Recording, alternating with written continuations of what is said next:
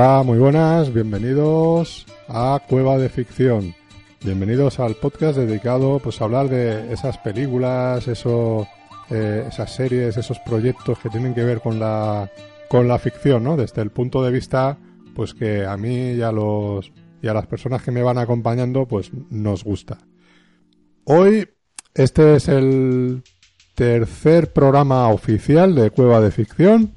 Si recordáis, ya hemos hecho Indiana Jones en busca de larga perdida y de em, Desafío Total. Hoy nos vamos un poquito más, más lejos, nos vamos a los años 70 y vamos a hablar de un clásico de la serie B que, que vamos, mm, te pone a día de hoy te sigue poniendo los pelos de punta. Es, como ya habéis visto en el título de este podcast, es la segunda película que dirigió John Carpenter, el gran John Carpenter, que conocimos eh, pues por otras películas como Halloween, La Cosa, Rescate en Nueva York y El Príncipe de las Tinieblas y todo eso. Pues hoy nos acercamos a su segunda película que es Asalto a la comisaría del Distrito 13.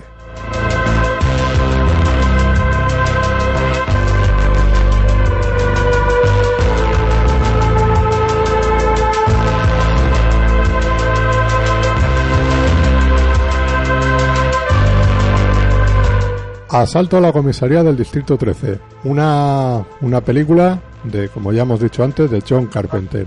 Y para hablar de ella no estoy solo, estoy con un compañero y amigo que, que ha colaborado en Sunset Boulevard y como no, lo, lo tengo conmigo todas las semanas en, en, ese análisis, en esa tertulia tan interesante, divertida, amena, que es Tertulia Trekkie de Star Trek Discovery con, con todos vosotros, conmigo y, conmigo tenemos a Javier García Conde. Muy buenas, Javi, ¿qué tal? Hola, muy buenas, ¿cómo estamos? Un placer. Hoy no vamos a hablar de Star Trek. También eh, hay, hay, hay más ahí fuera, ¿no? Que, que, Star Trek, que nos gusta. Y creo que desde que, que nos conocemos, que ya hace un, porrón de años, eh, uno de los puntos en común era John Carpenter, uno de los clásicos del cine de género de terror fantástico que, que a día de hoy tenemos todavía con nosotros, menos activo, pero que sigue sigue dando dando guerra. Sí, se le echa un poco de menos, la verdad, porque bueno, a mí sus últimos trabajos han sido un poco criticados, pero me han gustado. Pero es cierto que, que yo soy súper fan de él. Eh, es lo típico que que soy fan de él antes de saber quién es, porque recuerdo que una revista de cine que compré eh, hacía un monográfico sobre John Carpenter y yo era como, las he visto todas y todas me han gustado. No sé quién es este Carpenter, pero me gusta lo que hace. Y fue uno de mis primeros inicios como, como cinéfilo, en plan seguir directores y no seguir series o películas que te gustaban. Eh, fue uno de los primeros que he intentado ver en su momento en el cine todo lo que ha hecho. Mm. Sí, a mí me pasa, me pasa igual. Yo es, de los que descubrí, primero descubres las películas y luego resulta que cuando te pones a aprender un poco más de cine dices, anda, pues si esta, esta y esta la hace el mismo, la misma persona, ¿no? Entonces descubres y dices, pues oye, pues resulta que soy fan. Justo exactamente eso. Eso, eso yo creo que, salvo en mi caso con Spielberg, que, que creo que era el director que todo el mundo, todo crío conoce, o por lo menos en la generación de los 80 a los 90, eh, el resto era, pues lo, hacían los actores, ¿no? las personas que veías delante de la cámara, no detrás. Así que... Justo, sí, también se podía nombrar a lo mejor a George Lucas en aquella época, a los que somos así más o menos de la misma generación. Sí. Pero es, cierto, es cierto que sí, algún director clásico se oía pues, por mis padres y tal, que yo que sé, mi padre es súper fan de, de John Ford y cosas así pero, pero que sí, por lo, por lo general tú ibas al cine, cuando ibas al cine tú pues ibas más siguiendo eso, más siguiendo actores o, o porque te habían recomendado, porque era una serie, yo que sé, como la de James Bond, que no la hemos visto desde el principio por edad, pero sí que la, nos hemos enganchado y sí que íbamos a ver la de James Bond, por ejemplo, pero nos daba un poco igual quién dirige a cada una de las películas.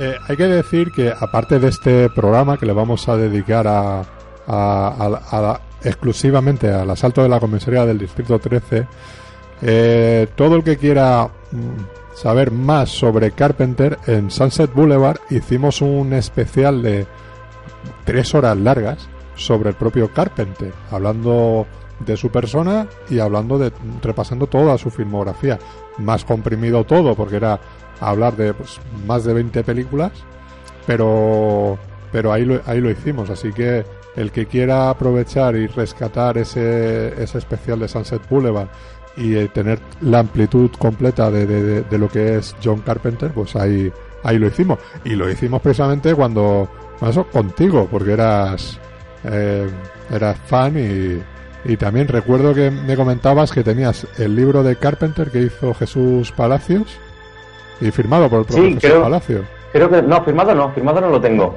que decir, no tengo ninguno de Carpenter firmado, pero creo que sí que tengo todos los libros de, de Carpenter que han salido en el eh, en el mercado español. Me parece que no me dejo ninguno. Bueno, entonces puede ser que el de, el de Jesús Palacios me dijiste que era rollo que cuando, que firmaba, no sé si era en la FNAC y tal, y que coincidió que no pudiste ir el día que, que estaba él. ¿Me suena algo de eso? Sería, Puede ser, puede ser, sí, sí. Bueno, la verdad es que yo tengo una memoria como para acordarme de, eso, de, de, esas cosas, ¿sabes? Pero pero sé que no lo tengo firmado y sí que no me importaría, pero sí, probablemente si ha estado en la zona de Alicante, si me escapase, ya sabes que mi, mi vida laboral siempre ha sido un poco caótica en el sentido de horarios, no que sea un desastre, pero, pero claro, muchas veces no podía planificar ese tipo de eventos, la mitad de las veces me los perdía por cambio de horarios a última hora o lo que sea y no, no, no he podido ir a la mitad de las cosas que quisiese. Bueno, eso muchas veces ocurre, así que si hubiera sido el propio John Carpenter todavía hubiera sido más... Sí, me hubiese puesto malo, me hubiese puesto malo cualquier cosa de estas, no, no hubiese ido a trabajar. seguro, seguro. Bueno, pues si te parece nos vamos metiendo un poco más en lo que es eh, la propia la propia película. Pero bueno, eh, hablando también un poco de, de, del propio Carpenter, ¿no? Que él empezó a estudiar cine en la universidad y era un poco el, el, raro de la clase, ¿no? El que quería hacer un poco ese cine comercial, cine de entretenimiento, cuando el resto de la clase querían, no sé, más, eh, más cafapastoso, ¿no? ¿Verdad? Lo que... Sí, es que por, por generación, no es de la misma generación exactamente, que el grupo este de directores de los 70, eh, que sí que coincidieron juntos, pues George Lucas, Spielberg, eh, John Milius, eh, Scorsese, ese grupo de, amigos, eh, Coppola, que sí que sí que estudiaron juntos, si no en el mismo año, sí que eran colegas en la universidad, sí que tenían un enfoque más o menos similar, más o menos, porque quiero decir, comparar a Coppola con Spielberg es un poco así, pero más o menos sí que tenían un enfoque similar y es cierto que el, enfoque de Carpenter no era no era no era no sé cómo decirlo tan uh, populista no es la palabra es decir eh, Sí, como tú has dicho, era raro. Era un poco una visión un poco diferente de, de, de lo que tenía el resto de, de, gente en la clase. Sí, a ver, él es un, un, cineasta que lo que siempre le ha gustado es el, el género western, uh -huh. por ejemplo, ¿no? Y, y, además, si hacemos un repaso a casi toda su filmografía, mmm, ha hecho una y otra vez eh, western. Sin, sí, sí, sí, sí, la mayoría casi todas sus, eh, la mayoría de sus buenas películas, la cosa no, por ejemplo, pero la mayoría de sus buenas películas son, son western. Eh, cuando, cuando le da un toque western a la película suele ser, suele ser algo positivo para el resultado final. Claro, claro, por eso que era lo que es el cine que, que en su época se crió, a los 50, los 60 y todo eso, pues imagínate, incluso la influencia del, del western clásico con lo que empezaríamos a ver ya en los 60, ¿no? De, de venido de, de, España e Italia. Eso también. Sí, justo. Era, era muy fan de, de. Uy, iba a decir Ennio Morricone, de, de, Leone. Por ejemplo. Y de Morricone también, ¿eh? Porque. De Morricone también. sí. Bueno, de hecho lo contrató para. En la banda sonora de la cosa es de, de Morricone. Hay un, una especie de sueño cumplido. Sí, sí, sí. Ya, cuando hagamos el especial de la cosa hablaremos también de, de, las curiosidades de la banda sonora. Sí. en, en, aquella época se juntó con otro de los cineastas así de serie B, que es muy clásico, que es Dan O'Bannon. Sí, y, justo. y ellos juntos hicieron Dark Star, también otro clásico eh, setentero también, ¿no? Sí, es de otro, clásico de la serie B, porque claro, claro. Esa, esa, hay que verla, ¿sabes? No sé si la has visto hace poco. Yo sí me. Antes de que saliese el, el Blu-ray en, en, España, porque yo daba por hecho que no iba a salir, me compré el, el, británico, que luego te comentaré una cosa que dicen en un documental, que dice el propio Carpenter en un documental, Pero el caso es que sí que hablan un poco de cómo se hizo. Hay un documental especial eh, dedicado a, a la Novano, que ya no, que ya no vive. Sí, sí, sí que coincidieron allí y sí que, claro, era otro, era el, el, otro lado de la, de la clase. Entonces, sí, sí. Es verdad que luego sus caminos fueron muy diferentes, porque hubo ahí un choque de egos durante el rodaje, mm. pero, pero sí, el proyecto de final de carrera de los dos fue, fue esa película. Mm. hacían todo a medias. Sí, no, bueno, eso, eso está bien. Lo que pasa es que, mira, los enfrentamientos de cada uno les lleva por caminos distintos. Mm. Y esta, Salto a la comisaría del Distrito 13, es su primera, digamos, su primera película ya eh, en solitario y, yo me la guiso, yo me la como, realmente. Sí, ahí va yo. Eh, lo, que decían en el documental este, en, una entrevista, en la entrevista que decía en la cárcel, es que él considera su primera película Asalto a la comisaría del Distrito 13. Mm. Porque el otro no era un proyecto de final de carrera que luego se distribuyó en cines. Es decir, hubo alguien que le gustó, rodaron unas, unas un par de escenas más la inflaron, lo, que se llama inflar la película, porque la rodaron en 16 milímetros, se convirtió a 35 y se estrenó en cines con una distribución más o menos limitada, pero se llegó a estrenar en cines. Lo que pasa es que él dice que para él siempre fue un proyecto de final de carrera, que si hubiese sido una película para estrenar en cines no lo hubiese hecho así, pero ya estaba hecha y lo único que hicieron fue distribuirla. Pero que él sí que sin considerarla una película, era un, como pues eso, una, un ejercicio de final de curso. la primera película es, es esta. Sí, realmente es la película que tienes que hacer también un poco como los profesores te dicen. Así que, que no puedes poner tanto de tu propia cosecha a lo mejor como a ti te gustaría. Claro, y que los, los, los medios que puedes tener como estudiante son bastante limitados. Una película de bajo presupuesto, por muy bajo presupuesto que sea, tienes algo profesional. Aquí es, toma, ahí tienes, ahí tienes el material y haz tú todo. Es decir, los, los alumnos hacían todo. Entonces, claro, tú ves los créditos y resulta que entre Donovan y Carpenter eh, y este Tommy Lee Wallace, entre los tres, básicamente Carpenter y Bannon, y yo Bannon, pero, pero Wallace también ayuda, y al final pues está montada, el maquillaje, los efectos mm. especiales, escrita, producida por, por básicamente dos personas, todos ellos, porque claro, realmente no se puede, no tienes presupuesto, no puedes, tienes que echar mano de los compañeros de, clase para hacer esto y por supuesto no hay un duro, con lo cual no es, pues, tiene razón que profesionalmente no es una película. Sí, sin duda. Bueno, eso no, nosotros no lo conocemos también, todo ese tipo de, de aventuras, de poder rodar cortos, películas y todo eso, pues con yo me la quise, yo me la como y con presupuesto cero menos cero. Sí, pero mira, al final salen, al final salen. Al final salen, al final con el esfuerzo, el cariño de todo el mundo salen. Así que, y, hombre, hoy en día es más fácil porque con el, con el digital y todo eso, eh, se abaratan muchos costes y hace que más gente pueda, pueda hacer cine, ¿no? De una forma o de otra. Antes la verdad es que tenías que tener una cámara de 16 milímetros y ya el rollo de la película ya costaba una pasta. Así que... Eh, sí, luego está el tema del revelado, es decir, que tú te la jugabas. Pues eso, venga, ha salido bien y si luego cuando revelas no te gusta ya tienes que repetir o lo que sea, un, un lío. Ahora con el digital, como lo ves en el momento, va sobre seguro. Claro, justo.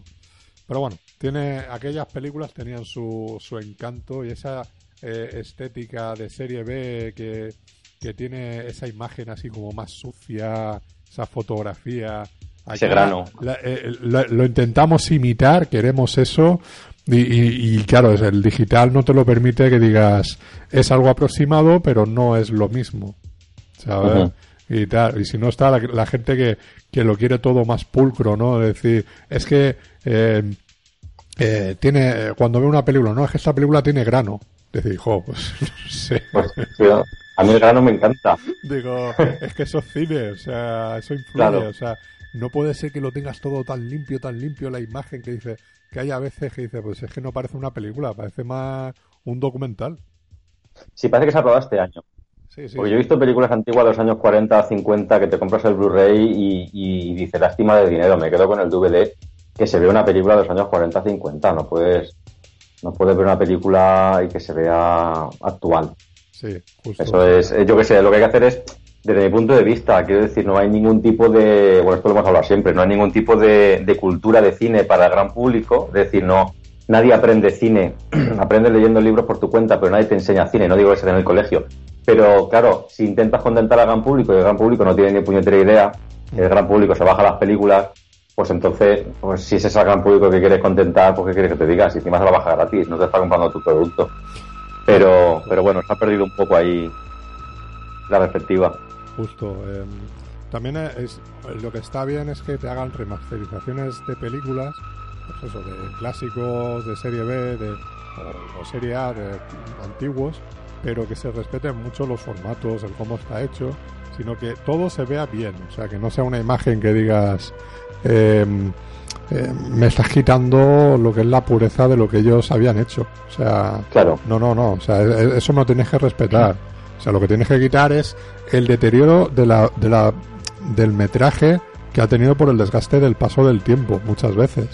Eso es lo que hay que restaurar y mejorar y que tú veas que dices, oye, eh, la calidad de imagen y el formato, y oye, que bien se ve la película, pero con esa sensación de sigo viendo una película de los años 70. Efectivamente. Por ejemplo, ¿no? Y esta, mira, por ejemplo, lo, estábamos hablando a micro cerrado. Eh, la edición que yo tengo en DVD, que han que está, digamos, la oficial y luego está la que hace los de Resen y que, bueno, son una productora, una distribuidora de DVDs de aquí de España que, digamos, pues, hacen las ediciones, ¿no? Y incluso le meten su contenido extra en algunas ocasiones y, lo intentan cuidar al máximo. Y la verdad es que las películas se ven, se ven bastante bien respetando el metraje original. Y no como a veces ocurre con las mm, distribuidoras de DVD que tenemos aquí en España, DVD Blu-ray, que, que, todo eso no, no, te lo, no te lo respetan. el, otro, día me, me, compré mm, Crimen Perfecto de Hitchcock y, está cortada. Cortada no de metraje, que no lo sé, sino que eh, la película original es en cuatro tercios porque es de antes del, del Cinemascope. Y la película, el DVD, eh, está en formato 1.85, es decir, o sea, le han cortado un trozo por arriba y un, trozo por abajo. Lo comprobé con el DVD a ver si era yo estaba equivocado y si era panorámico, pero no, no, el DVD viene en 4 tercios y el, y el, Blu-ray viene en, en 1.85, con lo cual ahí han metido tijera, es una cosa que me toca mucho las narices.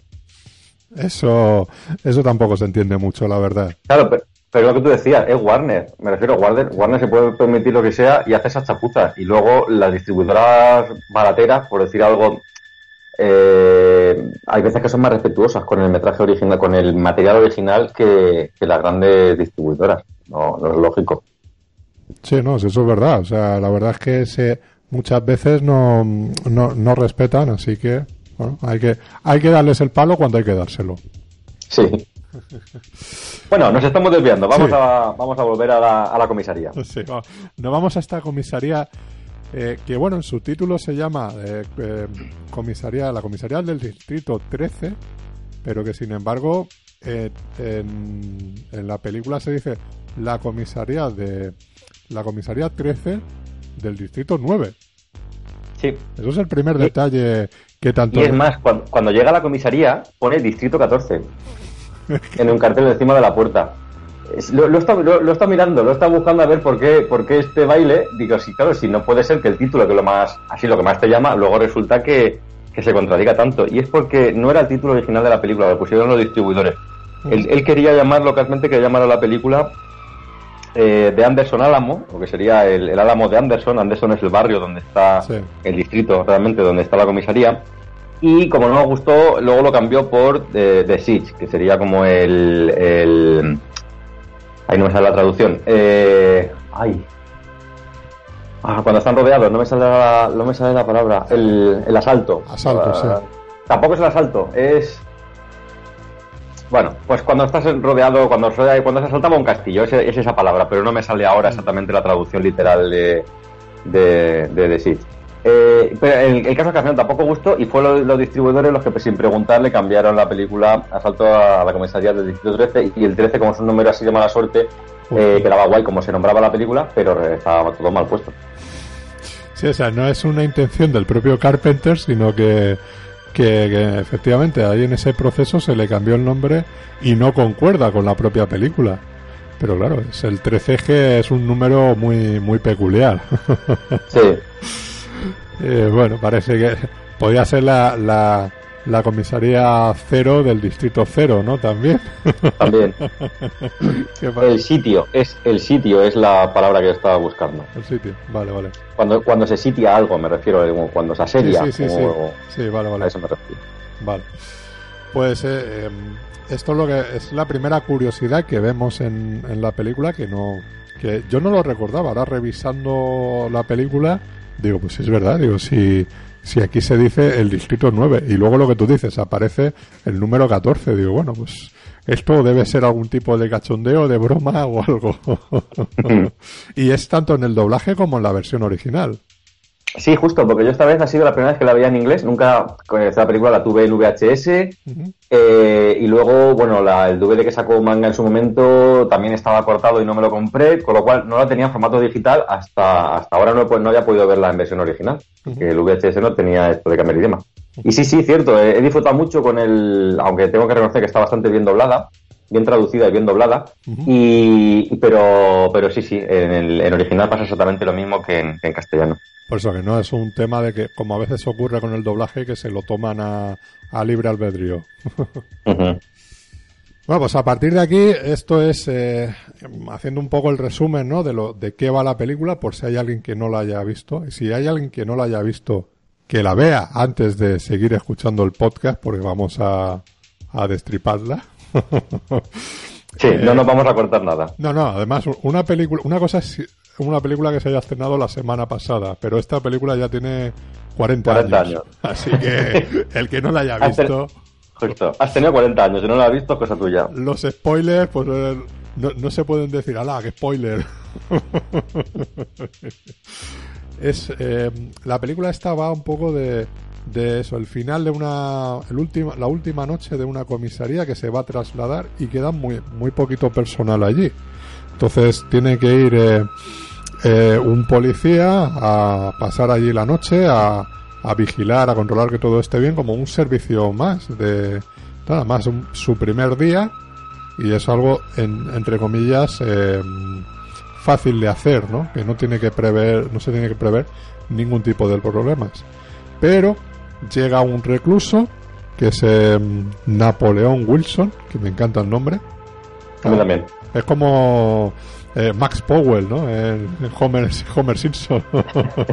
Son de esos nombres molones.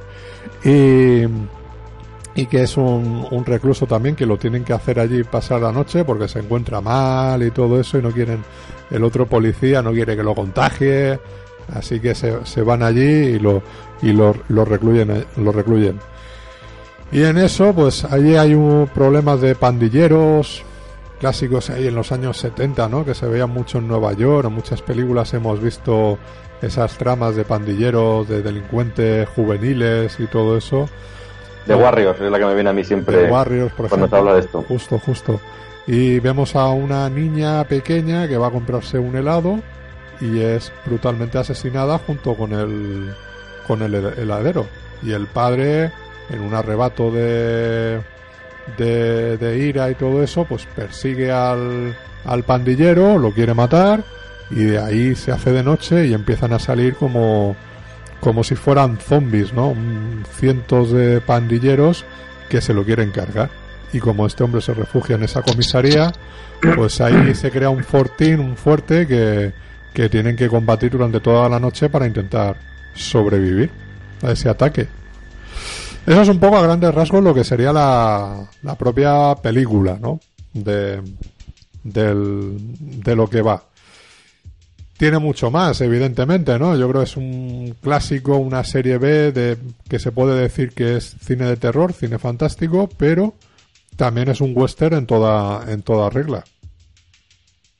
Sí, de hecho el, el planteamiento es, es Río Bravo, es un remake de Río Bravo, pero además un remake reconocido porque el, montaje de la película es del propio Carpenter, pero no lo firma con su nombre. Eh, firma, aparece en los créditos como montaje de John T. Chains, que John T. Chains es el, nombre del personaje de John Wayne en la película Río Bravo. Es decir, es un, homenaje en toda regla.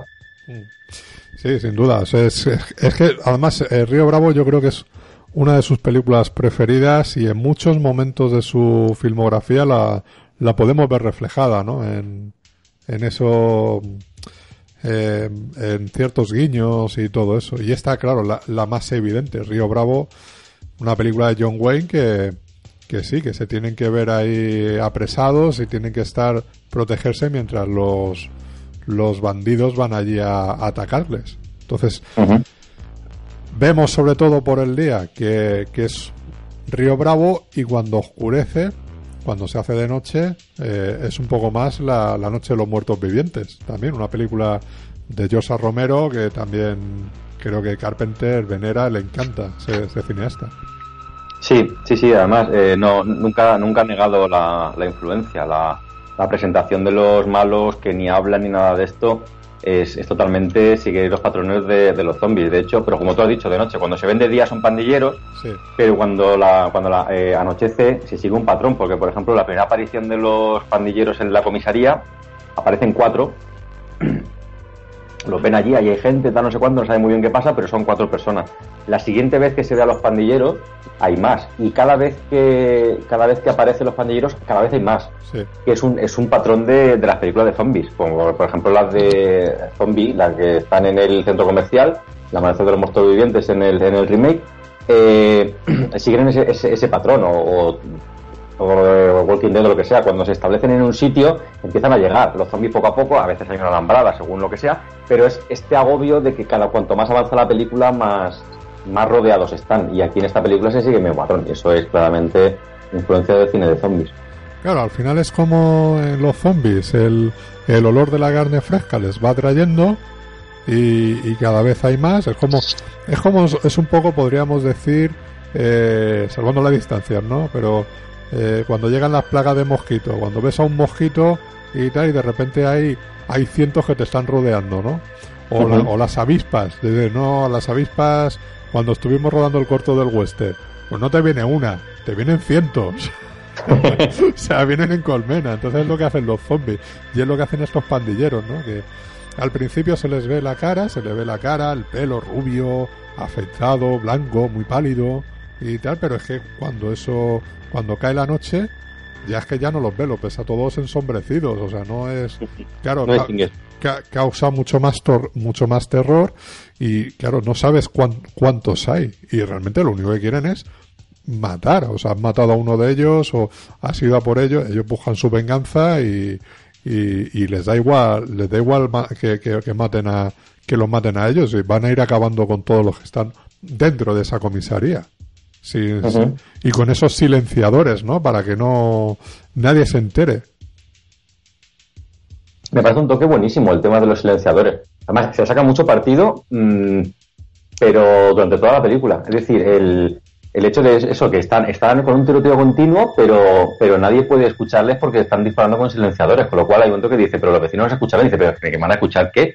Que están disparando con silenciadores. Claro. Y toda la, la, cuando la escena para quitarse el sombrero de, del tiroteo eh, externo, me refiero, los, los pandilleros disparando, ellos que no, no se pueden defender porque no se pueden mover, al verse rodeados de, de tiros, la oficina saltando por pedazos, a, a pedazos con los disparos, destrozada totalmente, una escena larga pero que no se hace pesada.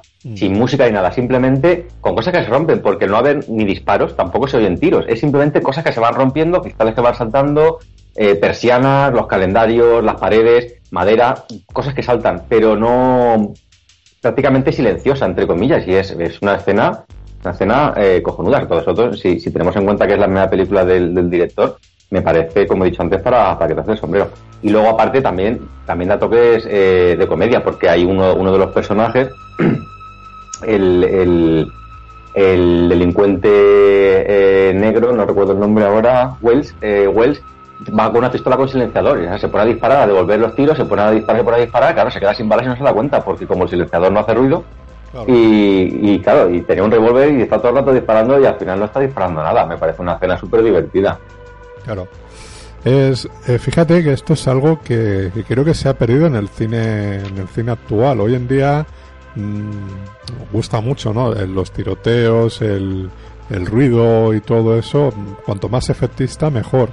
En, en el cine clásico, o esta la podemos ya considerar clásica también, de lo que es eh, ese cine un poco de de, de, asesinos y todo eso, se utilizaba, era un recurso muy, muy habitual el silenciador. A los personajes que, que, que veíamos matar con, con una pistola utilizaban siempre un, un, silenciador, pasaban inadvertidos, nadie los oye. Es como el, uh -huh. el asesino de, de, de, eh, de Slasher, ¿no? De toda la vida, que es con el cuchillo, uh -huh. claro, evidentemente. Con eso es mucho más silencioso, ¿sabes? Son los gritos de la persona. Pero es que aquí no te da ni tiempo a eso, porque llegas, eh, muestras la pistola, disparas y no oyes ni el grito de la persona. Eh, antes de que quiera gritar ya está muerto. Justo. Entonces, en, en, aquella época era un, un recurso que, mmm, que lo podíamos ver que era eso de, de, de, de asesino clásico, ¿no? del, del cine, cine, cine negro y todo eso, ¿no? Que eh, pasar inadvertido. Y hoy en día es todo lo contrario. Justo. Sí, además el, silencio el silencio en el cine, porque si se rodase ahora mismo la escena de, del tiroteo en la oficina, la que he comentado que se ve todo rompiéndose, mm. eh, habría música de tensión desde el principio de la escena. Justo.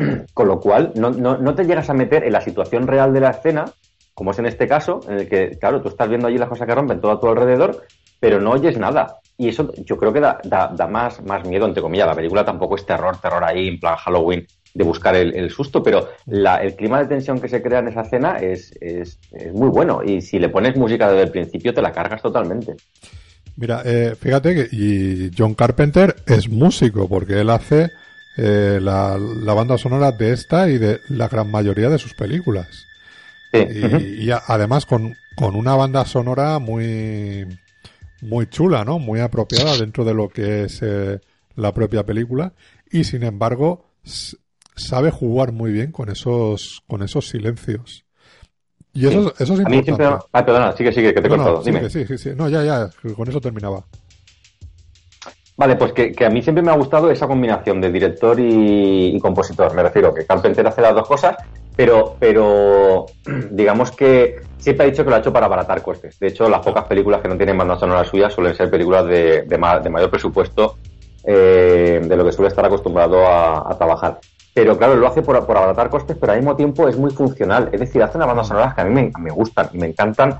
No soy muy fan de la música electrónica, pero reconozco que sus discos fuera de la película me suelen, me suelen gustar la, las melodías y todo esto. Pero aparte, integrado en la película, al hacerlo el propio director, lo integra perfectamente y suele mantener muy bien los silencios que se han perdido en, en el cine. O yo lo comparo, por ejemplo, con cualquier película en la que la banda sonora sea de Hans Zimmer, que no hay un puñetero silencio en toda la película, o de, o de James Horner cuando aún vivía.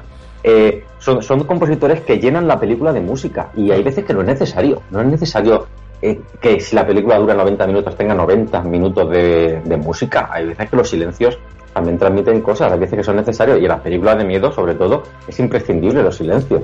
Eso eh, ha perdido. El ejemplo lo tenemos en, en Nolan. Nolan está muy recargado de, de, de música, ¿no? y, y es continua, es, es avasalladora en, en, en, en muchos momentos. Eh, sin embargo, claro, también esto, aparte del cine de terror que juega mucho con los silencios, también esto es eh, con, eh, también viene del western. El western, eh, aparte de tener grandes bandas sonoras, también han sabido jugar mucho con, con todo ese silencio, ¿sabes? El, el saber ese duelo, ese, esa tensión, ¿no? esos momentos previos a, a, a, una escena cumbre, el jugar, el mezclar lo que es la música con la tensión del, del silencio, que luego al fin y al cabo nunca suele ser silencio del todo, porque no es que esté todo que no, no se escuche nada, porque hay sonido, es el sonido uh -huh. ambiente, del ruido viento, que puede haber, del, el viento, el, el eh, el propio hasta, yo que sé, el movimiento de las personas, el sudor, la respiración, todo uh -huh. eso te, es una atmósfera, ¿no? Que también se crea y, y juegas para, para, para hacer esa, esa tensión, ¿no? Entonces, el otro día, hace muy poquito, eh, lo hablaba con un músico profesional, con Luis Ibars, que él ha hecho eh, películas de, de, por ejemplo, La Dama Boba, eh, Tabarca, ha, estado nominado al Goya y todo eso, hablándolo de un de, de eso, ¿no? De, hoy en día que, que incluso la, la, la, la, relación de los directores con los músicos a veces es inexistente. Y ya yo le decía, digo, es que para mí es importante que yo como director eh, tengo que, tener un... estar muy cerca del, del compositor, de transmitirle lo que yo siento con la, con la película, qué tipo de música me gustaría ver en la película y luego él que me, me diga su opinión, me diga tal, lo redondee, evidentemente como profesional que es, y se haga la esa mezcla, ¿no? De, los dos puntos de, de, los dos puntos de vista y respetando, dice, aquí yo veo que haya más música, aquí veo que haya silencio. También para mí también forma parte eso de la banda sonora, un poco, ¿no? Entonces creo que tanto el músico como el director tienen que llegar a ese punto de acuerdo y decir, aquí hace falta música, aquí hace falta silencio, aquí hace falta esto, ¿no? Entonces, hoy en día cada vez se ve menos ese tipo de relación y eso, claro, decir, si el director le dice, haz tú lo que consideres, claro, el músico de por sí se va a engrandecer y va a decir, aquí meto música yo todo el tiempo, porque es Claro, es decir, aquí estoy yo, ¿sabes? Como muchos cineastas que están todo el rato moviendo la cámara y tal, y están diciendo, aquí estoy yo. Así que, y en este sentido, pues mm, es ese tratamiento clásico, incluso en la forma de que tiene el propio Carpenter de dirigir, ¿no? Con muy, muy western. Yo es que lo que me gusta es eso, que es una estructura en muchos momentos en la relación de los personajes, y todo pues muy muy western no con este personaje el eh, Napoleón Wilson que parece que es el malo más malo pero que también está ahí ayudando y, y colaborando no para salir sí, además además es el malo muy malo pero no llegamos en ningún momento a saber qué ha hecho que me parece me parece genial es decir es un tío que dice es el famoso Napoleón Wilson y dice no me digas y se va a ver ah es Napoleón Wilson pero nunca nos han dicho en ningún momento qué ha hecho me parece Claro. Es para quitarse el sombrero. Y tienen, y, tú ves ahí en, el, en esa relación, ¿no? Del policía y el delincuente, que al final es como hay una especie de camaradería, ¿no? Entre ellos. Y claro, después de lo que han pasado juntos, decir, pues es que no importa lo que haya hecho uno, lo que haya hecho el otro, ¿no? claro, han estado hombro con hombro y punto, es lo que cuenta. Claro, o sea, pues van cayendo todos allí. A, a medida que va pasando la película, dices, pues que aquí nos van a matar a todos, así que tenemos que, que arrimar el hombro y, y, tirar para adelante, ¿no? Y eso se ve muy reflejado ya en el final, ¿no? Cuando, cuando esos dos personajes eh, salen de la comisaría, dice, bueno, es una escena típica del, del western, ¿no? Que parece que los, los protagonistas se alejan juntos, ¿no? Y se pierden por el horizonte.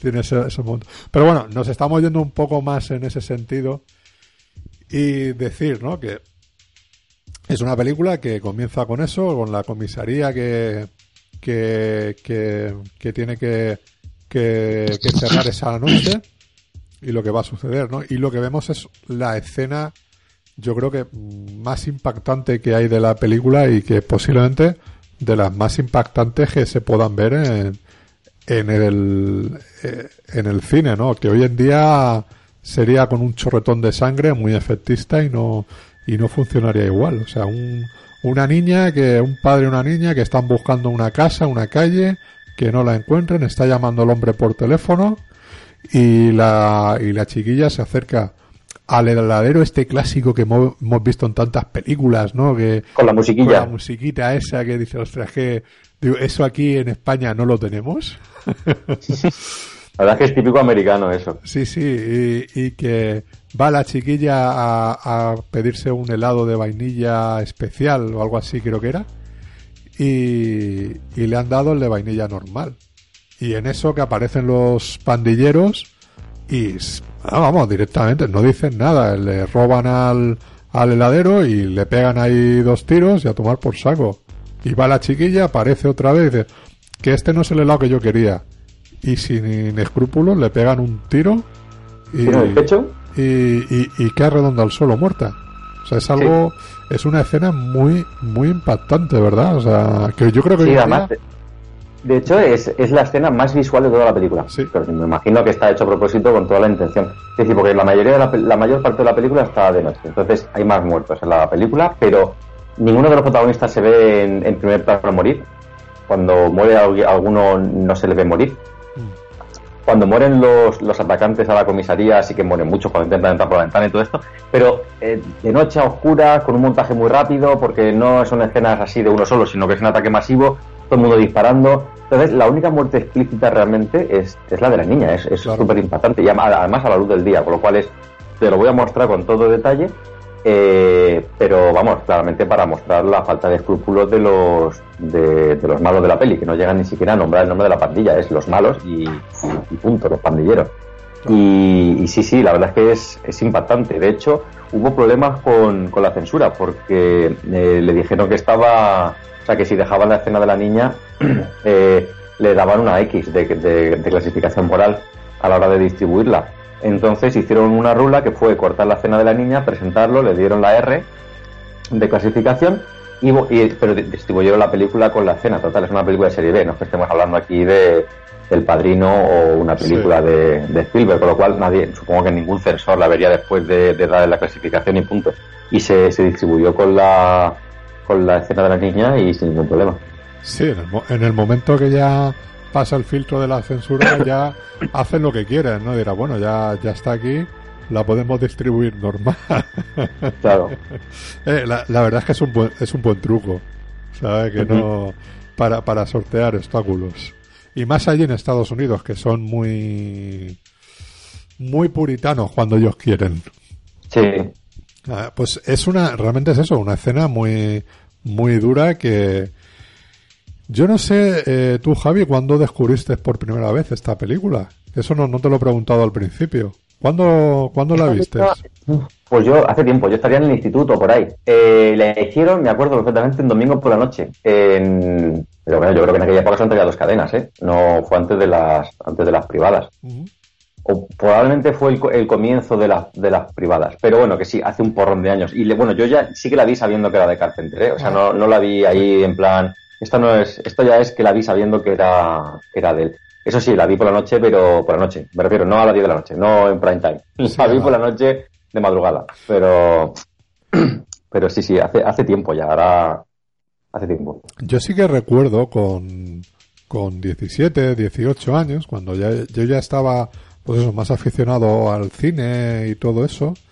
Eh, sí, ya sabía quién era, ya sabía quién era Carpenter y, no recuerdo exactamente, pero creo que fue en, Antena 3 que la hicieron, no sé si eso, un viernes, un sábado de madrugada, a las 12 o la 1, por ahí, no sé. Pues sí, pues igual fue Antena 3, yo no me acuerdo, eso fue me la grabé de la tele, pero luego cuando salió a la venta me la, me la compré. Pero sí, sí, sí, pues sería esa, sería esa vez. Sí, porque fue esa hora, a 12 o 1 de la madrugada, sí. Claro, eran, yo creo que eran esos pases que a veces te hacían de madrugada, sin, además sin anuncios ni nada. Y yo, y, yo recuerdo eh, grabarla, claro, grabar la película para luego verla al día siguiente, ¿verdad? Cuando a mí me, me, pudiera venir bien, ¿no? Cuando tuviese sueño, básicamente. Claro, básicamente. y, y, yo recuerdo eso, que, que, la vi y la escena esta del, del, de la cría me dejó muy, muy impactado, ¿no? O sea, de la crudeza que, que tenía. Y es algo, es una imagen que la verdad es, difícil de olvidar, ¿no? Cuando tú recuerdas una película, una escena de una película, pues esta es una de las que siempre tienes que recordar, ¿no? Y... Sí, a mí también me pasa. Yo creo que ha sido de las muertes que más me... no, con el, no que soñase con ella, pero que de ver el momento y decir, hostias, y quedarte un poco, un poco a cuadros. Por lo inesperado claro. y, porque es una niña. Y además al, al verlo por primera vez, que tampoco tienes ni idea de exactamente qué vas a ver y qué va a pasar, ¿no? Sabes que vas a ver una película de Carpenter, pero, pero no sabes lo que hay dentro. Y, ahora, con, revisando la, la, película, pues a mí, claro, es, verdad, tú ves esa sensación que dices, o sea, aquí ves el coche con, la, con el padre y la cría, y, ya sabes, sabes lo que va a pasar, pero aún así te vuelve a generar la tensión de, sabes lo que va a pasar, y te lo estás esperando, pero también te da la sensación, a ver si cambia. te sigue dando mal te, sigue creando mal, mal cuerpo la, la, escena. Ya no es el impacto inicial, pero sí que es inicial agradable de ver. Claro, claro, o sea, porque sabes que te lo van a mostrar de, si, eh, sin nada, sin cortapiza, de, de, la forma más, más, cruda posible. Entonces, Y sigue, me sigue impactando y porque también es una sensación que dices, es que estoy en el cine de hoy en día, es que no lo veo, o sea, no, no se ve esta forma. Y aquí nos estamos dando cuenta también, llegado a este punto de la película, más o menos han transcurrido unos 20 minutos de película. Y, y el, el, ritmo se nota que es un ritmo muy, muy de los 70. O sea, están pasando cosas, van a pasar muchas cosas, pero sin embargo es todo muy, muy pausado, ¿sabes? O sea, tiene un ritmo perfecto, no es acelerado como, me repito, como pasa hoy en día, ¿no? Pero que... Sí, justo, como podía ser en el remake, que ya hablaremos, ya hablaremos luego. Justo.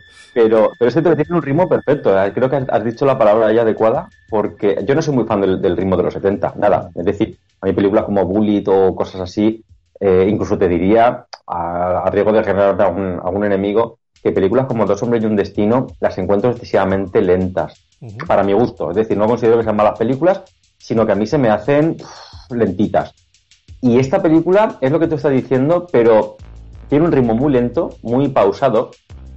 En plan, él, cuando entra a la comisaría hace todo el recorrido, llega allí al mostrador, va mirando al tío, le pregunta dónde está el capitán y dice, mm, no hablan, ¿no? Ni nada, esto va, va despacito.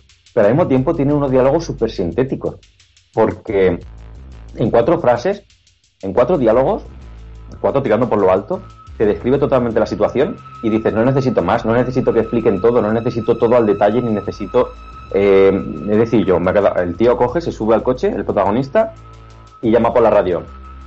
¿Cuál es, hoy es mi primer día de misión, cuál es mi... ¿qué tengo que hacer? Claro. Está la comisaría que la están cerrando y le, ya, claro, y te explican dos frases que el tío es novato, que es el primer día y que va a una comisaría que está cerrando y que es un poco va allí pues porque es el primer día no le van a dar la misión como dice que quiere ser el superhéroe del primer día y dices, vale, ya está, me ha descrito todo, toda la situación de la película en dos, en dos frases de, diálogo. Mm. Y luego, cuando él llega a la comisaría, ni siquiera es uno de los protagonistas. La secretaria que está allí sentada suena el teléfono y dice, sí, sí, no, nos faltará la luz a las 10, sí, nos hemos trasladado, no se preocupe, no, hoy no va a haber nada, no sé qué. Y dices, ya está. es, que, es que ha explicado todo el planteamiento de la película, todo, con tres frases. Me, me parece genial. Claro. Es súper sintético y al mismo tiempo lento, pero, pero bien equilibrado, muy bien equilibrado. Yo, eso le viene mucho del western, ¿sabes? De, ese western de los años 50 y todo eso, que quizás parece que, todo transcurre muy despacio, muy lento, pero sin embargo eh, tiene, tiene ritmo, tiene, tiene otra, otra cosa. Los 70 es que es verdad que, que el cine que se hacía en esa época hay que ponerlo aparte, ¿no? En cuanto a ritmo, en cuanto a todo, o sea, es que la acción es muy distinto en los 70 que en los 80 o que en los 60, por ejemplo. Eh, eh, cualquier tipo de tensión, es que todo es, eh, es que es distinto, ¿sabes? Entonces, claro, que Carpenter que se ha criado con el cine de los años 50, 60 y todo eso, pues creo que sabe utilizar mucho más ese ritmo clásico pero también con los cánones de, los años 70, que era lo que se hacía en aquella, en aquella época. Y creo que empastaba bastante, bastante bien. Y lo has descrito, toda esa escena y también toda la escena que viene a posterior de el padre y la hija buscando, buscando la casa, el tengo hambre, el helado, eh, todo eso y luego como el padre se da cuenta, se derrumba, ve a, ve a su hija ahí muerta y es que no, no hacen falta eh, más dramatismo, más palabras, más tal. El, el heladero le dice, tengo una pistola ahí en la, en la guantera y ya el, hombre ya es, claro, Harry el sucio, ¿no? Un poco, decir, pues yo me tengo que montar al coche y perseguir a estos. Es un poco, o sea, es con muy, con muy poco te están diciendo mucho, realmente.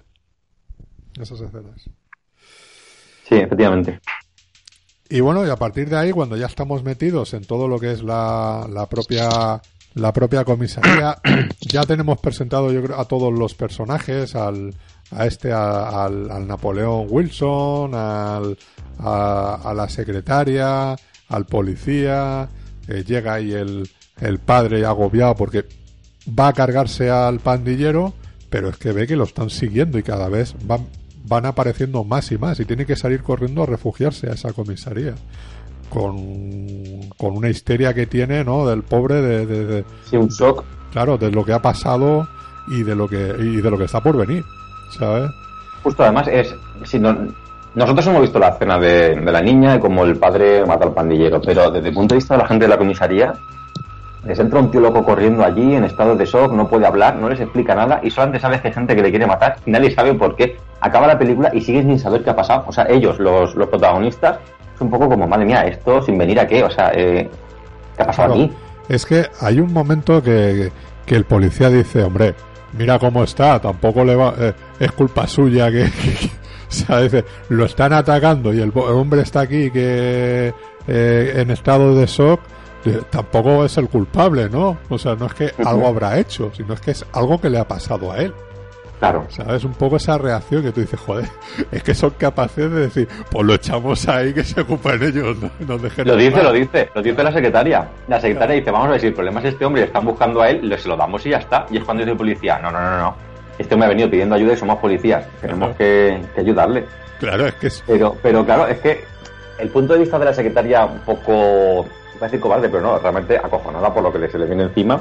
Claro. Totalmente comprensible que se acaba de decir tú, pero es que dices, claro, el problema es ese, que ahí está el debate entre, o sea, el debate, el dilema entre nos lo quitamos encima, nos quitamos el problema, o realmente cumplimos el deber que tenemos como policías, pero, pero sí, sí, efectivamente es que ellos tampoco saben muy bien qué está pasando. Claro, o sea, no, no hay una explicación, o sea, eso es, nosotros sí sabemos cuál es el desencadenante, o sea, tenemos más información que ellos. Ellos supongo que al día siguiente, cuando, cuando ya amanece cuando tal, y, y hagan, eh, y rastren por las zonas, pues encontrarán ahí a la cría, encontrarán el heladero y, deducirán que, que efectivamente que esta era la hija del, del, del hombre que ha entrado y, y, y que esto es todo lo que ha desencadenado el, lo ocurrido, ¿no? O sea, eso es, eso es lo normal, pero a priori dice, bueno, pues tenemos que proteger a este hombre y nos tenemos que proteger a nosotros. O sea, es así. Y bueno, pues a partir de ahí es toda, toda esa secuencia que, fíjate que yo, a mí también revisando la película, me, me recordaba un poco a, a la invasión de los ladrones de cuerpos. Cuando aparece el personaje de ya están aquí, ya están aquí y todo Sí, eso, justo. pues claro, en, en- No lo había pensado, cierto. en vez de en vez de ser que el que es gritando y todo eso el hombre no tiene palabras no no no no puede expresarse por el shock pero es una sensación que aparte de la noche de los muertos vivientes a mí me recuerda mucho a, a, a lo que es la invasión de los ladrones de cuerpo a la de Don Siegel no en esa secuencia Pero yo diría, yo diría que esta es previa, ¿eh? Si no contemporánea, pero quiero decir, la, original. la la de Don Siegel la de esa de los Claro, años la de 50 calla. Me he liado. Yo estaba pensando en la otra que es la que más veces he visto, pero Sí. es verdad, la original es la, es la otra. La de. La otra, la, la de. Ay, no me, no me sale ahora el nombre de la- del. El, el eh, Justo, eh, estaba pensando, digo, ¿quién la dirigió? Catman, sí. la, de, la de los ultracuerpos, esa es. Será por ahí, por ahí, ¿eh? Finales de los ese- 70. ese- o- creo que, creo que es. Sí, sí. Creo que Por eso te digo que, que, bueno, por eso te digo que también es un poco beber de ese de ese cine de ese cine clásico, ¿no? Que mira, Don Ujú. Siegel, otro otro grande, ¿no? Que, que también tiene muchos western, películas de acción y que en los años 60, Cara de 70 sucio, por ejemplo. fue fue muy importante. Pues eso es un- eh, a mí es una de las escenas que, que en ese momento también me, me recuerda un poco a, a ese momento concreto, ¿no? Luego no tiene nada más que ver, pero, pero es así como van creciendo estos y ya todo lo que va sucediendo, ¿no? En el, en la propia, en la propia comisaría y claro, como vemos ahí yo, por ahí crece mucho ese personaje, el de Napoleón Wilson, a mí ya te digo que me, me, me encanta, ¿no? Ahí cómo, cómo va reaccionando un poco y cómo va, va, va sorteando la, la situación. Es un personaje que te cae súper bien por los diálogos. Los diálogos de la película, Sí, como decía antes, teniendo en cuenta que es el, el primer guion profesional serio que dirige, que bueno, que escribe también eh, Carpenter, los diálogos están muy bien escritos, muy, muy bien escritos. No solamente a la hora de describir, como decía antes, sino la, de- la descripción de personajes. Es decir, tú te cae bien Napoleón Wilson en la tercera frase. No sabes qué ha hecho. Sabes que es un preso peligroso, pero no sabes muy bien qué ha hecho. Que lo mismo pasaría, por ejemplo, con, con Plisken en Rescate de Nueva York, que sabes que, es un, sabes que es un delincuente que lo van a meter en la cárcel y en ningún momento dicen por qué. Hay una escena eliminada, pero como la película no está, no cuenta. Eh. Pero aquí pasa lo mismo, es decir, Napoleón Wilson es una, una persona muy peligrosa sin saber muy bien por qué, pero te cae bien. Y a mí, a mí me encanta y me encanta cómo está, cómo está planificada la, la escena, el uso del, del formato panorámico, del cinemascope y todo lo que hace Carpenter eh, con, el, con el tema de la cadena, con el, el policía, típico policía también muy de los 70, el típico policía que se aprovecha que está encadenado para, para desahogarse porque es un delincuente. Sí, Cuando dice, coño, ya la han acusado, lo van a meter en la cárcel y va a tener cadena perpetua. O, o, o, o silla de muerte, no, o sea, silla eléctrica, no recuerdo. Pero dice, ya va a pagar, pero no hace falta que le pegues tú por el camino. Y cuando se venga el tío con la cadena, me parece una escena muy, muy chula, muy bien, muy bien montada y todo, y es cuando dice, me cae bien este tío. ah, sin duda. Mira, eh, es que es verdad, es un- uno de esos personajes que no sabe lo que ha hecho, pero que te gana, que te gana. Da, da igual, ese malo mm, entrañable, ¿no? y en su, for- en su forma. Carismático, un malo Además- carismático. Además es que es muy distinto al resto de personajes, o los restos son más, eh, más sobrios, ¿no? Y parece que el que tampoco hay un, un claro protagonista, ¿no? Porque puede parecer que sea eh, Teniente, puede el, parecer. teniente, el teniente, el policía, es el, eh, el este el Napoleon Wilson, es el padre con la cría, o sea, creo que ahí juega un poco también como a otro de los clásicos, ¿no? A psicosis, cuando no sabes quién es el protagonista eh, en los primeros 10-15 minutos, crees que va por un lado, pero luego dice, no, el protagonista es este, ¿no? Y aquí creo que Claro. aún en ese sentido, pudiendo tener un poco esa referencia, mm, no el peso está repartido. Y yo creo que Sí, porque al principio hay un montaje, hay un montaje paralelo entre la historia del niño, el policía que se está incorporando a, a su primer día de trabajo, y, y Napoleón Wilson y, y- y Wells, el otro, con el otro que está enfermo, Claro. que se tienen que deber a, a la comisaría. Entonces vas ahí un poco viendo las tres historias, pero no hay un protagonista fijo, y en el momento en el que se juntan los tres, la película se convierte en una historia coral en la que todos son protagonistas. justo. Con lo cual, hay un personaje principal que sale en los créditos, pero luego a la hora de ver la película no hay, no hay un protagonista claro. Sí, sin duda. O sea, por eso te digo que al final, claro, mm, van cayendo y, y, y quedan, realmente quedan casi estos dos, ¿no? Como, como los grandes Quedan supervivientes. tres con, con Leigh, con Con la, la- chica Leigh, sí. que por cierto, por cierto, le- leí que se llama Leigh, la chica, por es un homenaje a Liz Brackett, que es, es una guionista famosa de, de Hollywood, que era la guionista de Río Bravo, otro, otro homenaje a la película. Sí, eso, eh, eso, eso mola. La verdad es que descubrir ese tipo de detallitos, ¿sabes? Son fricadas, Mm. pero, pero siempre queda curioso saberlo. Claro. Y sí, pues, pues eso, quedan, quedan ellos tres, ¿no? Y realmente la escena, ¿no? En el eh, cómo vamos, cómo se va desarrollando todo, ¿no? Porque el teniente este también que parece que, no sé, por ser el el que más más experiencia tiene y todo eso, pues parece que es el que va a asumir un poco el mando. Y sin embargo, pues también van cayendo, va cayendo la la otra chica que hay por ahí, o sea, eh, eh, al final hay víctimas por los dos por los dos lados. Y, y, y sobre todo todo ese momento que, que vemos no, yo creo que no hay una conciencia realmente de cómo pasa el tiempo o sea yo ahora revisando también la película al principio con el cuando es de día de repente ya se hace de noche es como diciendo bueno mm, esto aquí ha oscurecido un poco Sí. rápido ¿verdad? La película es que empieza al, al atardecer. La película empieza como a las 6 de la tarde. Tampoco Sí. empieza en la época del año, creo recordar. Lo digo así, lo digo un poco sin estar al 100% seguro, pero no dice en la época del año. Pero el caso es que empieza sobre las 6 de la tarde. Mm. Y ya ves que está el sol un poco. No, no solo a las 12 de mediodía. sí sí sí, Y sí. claro, enseguida se hace de noche y ya el resto de la película pasa, pasa de noche. Como pasa todo en, en muy poco tiempo. Sí, pero por eso que, que realmente dices, bueno, aquí hay... Claro, es un poco la- lo, lo que es la magia de la magia del cine, ¿no? Muchas veces que dices, eh, esto la película son 80 minutos escasos o, o poco más. Sí. O sea, Sí, sí, no, creo que no llega a la hora y media. no llega, o sea, y se pasa se pasa muy rápida y tú piensas y dices, bueno, mm, realmente cuántas horas han estado aquí metidos. O sea. Claro. Hay, hay un momento muy chulo que, que después de, de la escena del tiroteo que se destroza toda la oficina, Sí. dice, madre mía, no sé qué está pasando aquí. Este hombre ha llegado, se mira el reloj del policía y dice, ha llegado hace solamente 17 minutos. Y lo dice como, como diciendo todo lo que ha pasado en estos 17 minutos. Sí, es, eh, es una forma, parece como de justificarse en cuanto a en cuanto al propio tiempo de la película, ¿no? De, Sí. de todo eso, pero pero sí, o sea, realmente, claro, es a lo largo de toda una noche y que realmente está todo muy muy bien comprimido, ¿no? Así, porque hay que resistir, porque no es lo mismo estos personajes, estos pandilleros por la noche que a la luz del día.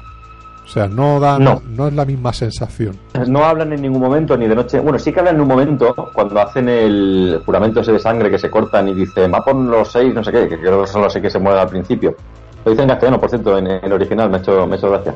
El caso es que, que, que sí que hablan un poco al principio cuando hacen ese juramento, pero dicen dos frases y ya el resto de la película no hablan. Pero es cierto que el aspecto que tienen cuando, cuando van de día, eh, la ropa que llevan, así, en plan, pues eso, esas boinas tipo, boinas así como de, de guerrillero, como la del chef, esas barbas, algunos, otro rubito con pinta ahí como muy de el white trash ese eh, americano, como muy muy pandilleros, amenazantes hasta cierto punto, hasta que cogen el rifle y se pueden a matar niñas, pero pero amenazantes hasta cierto punto. Cuando cae la noche ya no los ves con detalle, ya no ves cómo van vestidos, no ves cómo van peinados, no ves nada, pero es cuando dan cuando empiezan a dar miedo de, de verdad.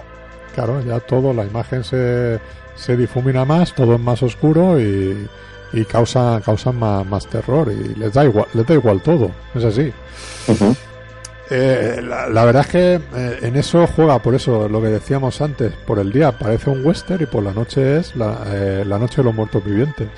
Y ahí a Sí, sobrevivir, ¿no? Como, como les ocurre en la película en la- en- de, de Romero, ¿no? Que están ahí encerrados en una casa y están rodeados de zombies y no saben qué está pasando y, y, y lo que intentan sobrevivir es básicamente a esa noche.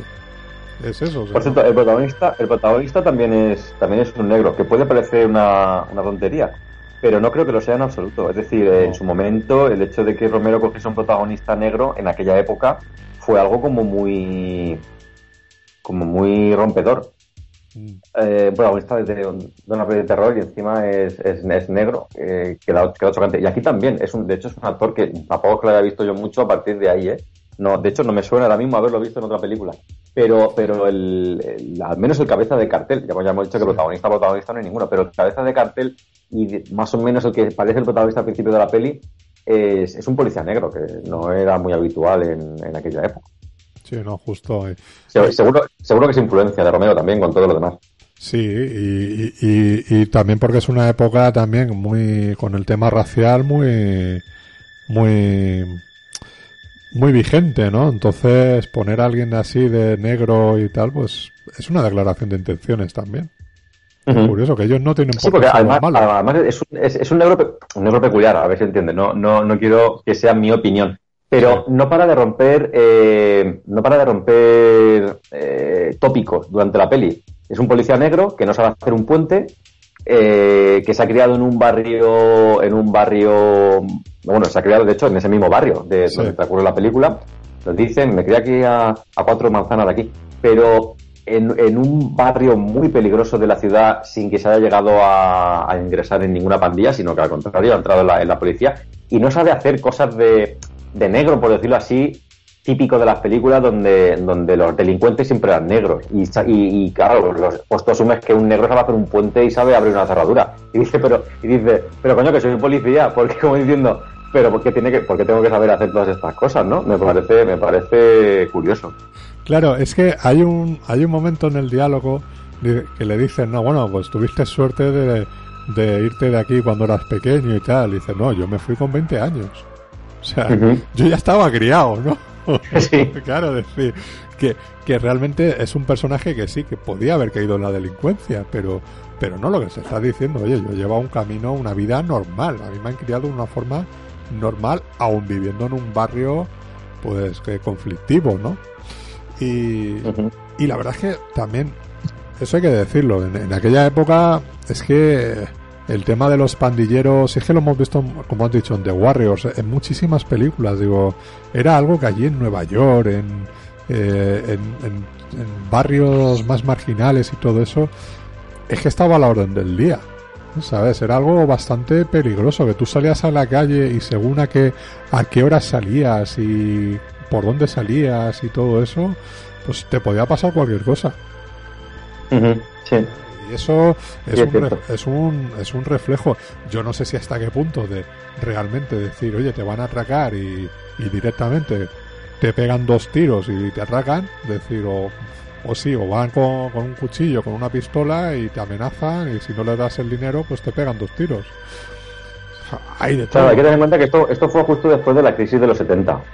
Que claro, la crisis de los 70 la conocemos porque fue una crisis a nivel mundial, pero es cierto que en Estados Unidos se vivió más que en otros países en la crisis del petróleo, todo este rollo, eh, fue una, una, depresión que sin llegar a, la depresión de los años de la del 29, fue una crisis muy importante en el país que destruyó mucho empleo, con lo cual hubo, eh, hubo un, momento de, tensión social eh, importante y por supuesto pues la necesidad apremia, es decir, no voy a justificarlo por supuesto, pero, pero en ese tipo de momentos es cuando aumenta más la delincuencia. En, en, en momentos de bonanza laboral, cuando todo tiene un trabajo, no se necesita tanto robar como cuando como cuando no hay trabajo para todos. Entonces sí que es cierto que hubo muchas revueltas y fue socialmente una época un poco conflictiva. Claro, por supuesto, en los barrios, en la película están en un barrio claramente de las afueras, donde hay pocas casas y las pocas que se ven no se ven muy, muy modernas. Mm. No se ven rascacielos, nada, estos son, son casuchas y la gente que se ve por la calle hay un momento cuando va el, el, pandillero con el rifle buscando un objetivo, el primero que me encuentre que me hace gracia me lo cargo, eh, pues un borracho con la botella, típica botella de papel, bebiendo en el suelo, una señora ahí con la pinta de, de, vivir pues de, de, lo que le dejen los hijos o si eso, ¿sabes? Mm. Entonces, claro, no se ve, no se ve una persona con dinero en toda la película, todo lo que sale es gente marginal. Mm. Obviamente en ese tipo de barrios, pues como en todas todas las ciudades tienen su barrio un poco, un poco así, vamos a, vamos a decirlo. Y claro, claramente la, la película transcurre en uno de esos barrios. Mm.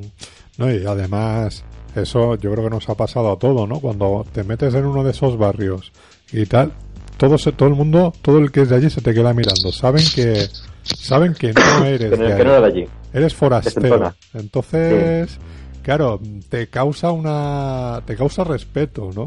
Porque dices, "Uh, madre mía, ¿dónde me estoy metiendo?"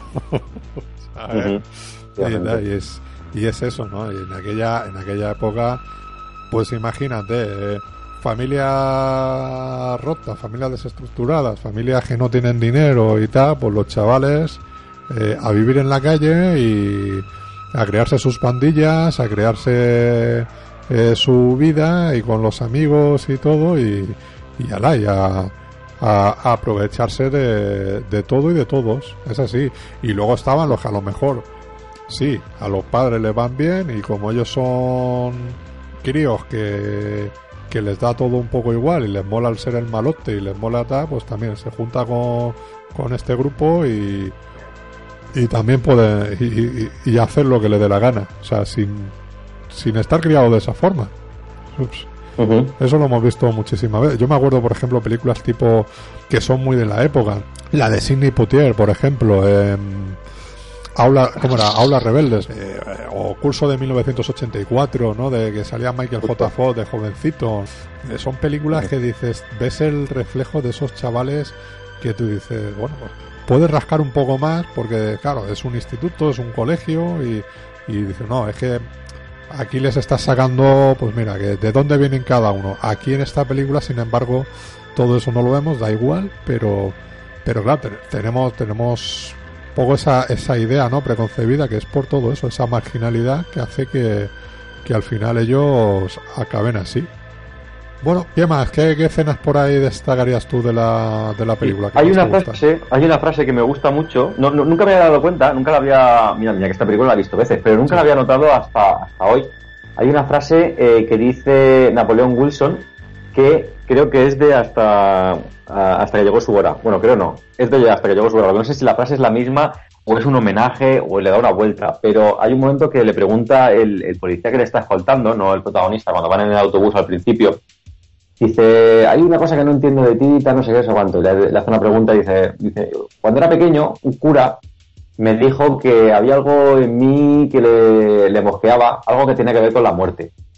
Y yo creo que esa frase sale en, hasta que llegó su hora. De hecho, el libro, el libro que escribió, no recuerdo, este historiador de cine inglés, el que escribió sobre Sello Leone. El de algo que ver con la muerte. Algo que ver con la muerte, que la frase es esa. O sea, el título del libro sale de esa frase. Y no sé, digo, ahora mismo no tengo aquí hasta que llegó suelta porque no, no estoy en casa. Eh, pero, pero la quiero ver otra vez para ver si la frase que dicen en la película es exactamente la misma. La anécdota es, no creo que sacan un cura, pero lo mismo que me dijo, tal, no sé cuánto y tal, que tenía algo que ver con la muerte. Yo creo que esa frase, esa, cuando la he oído he dicho, esto, esto es de hasta que llegó suera. Lo pasa, claro, ahí tendría que contrastar. Eh, sería otro, otro homenaje eh, también reconocido mucho a, a Sergio Leone, que siempre ha sido también un director muy de los, de los favoritos de, Carpenter. Claro, hombre, la, la influencia, claro, la influencia está ahí y es, es normal. Yo creo que a todo el que le guste el western, ese western sucio y tal, le tiene que gustar, le tiene que gustar Leone a la fuerza.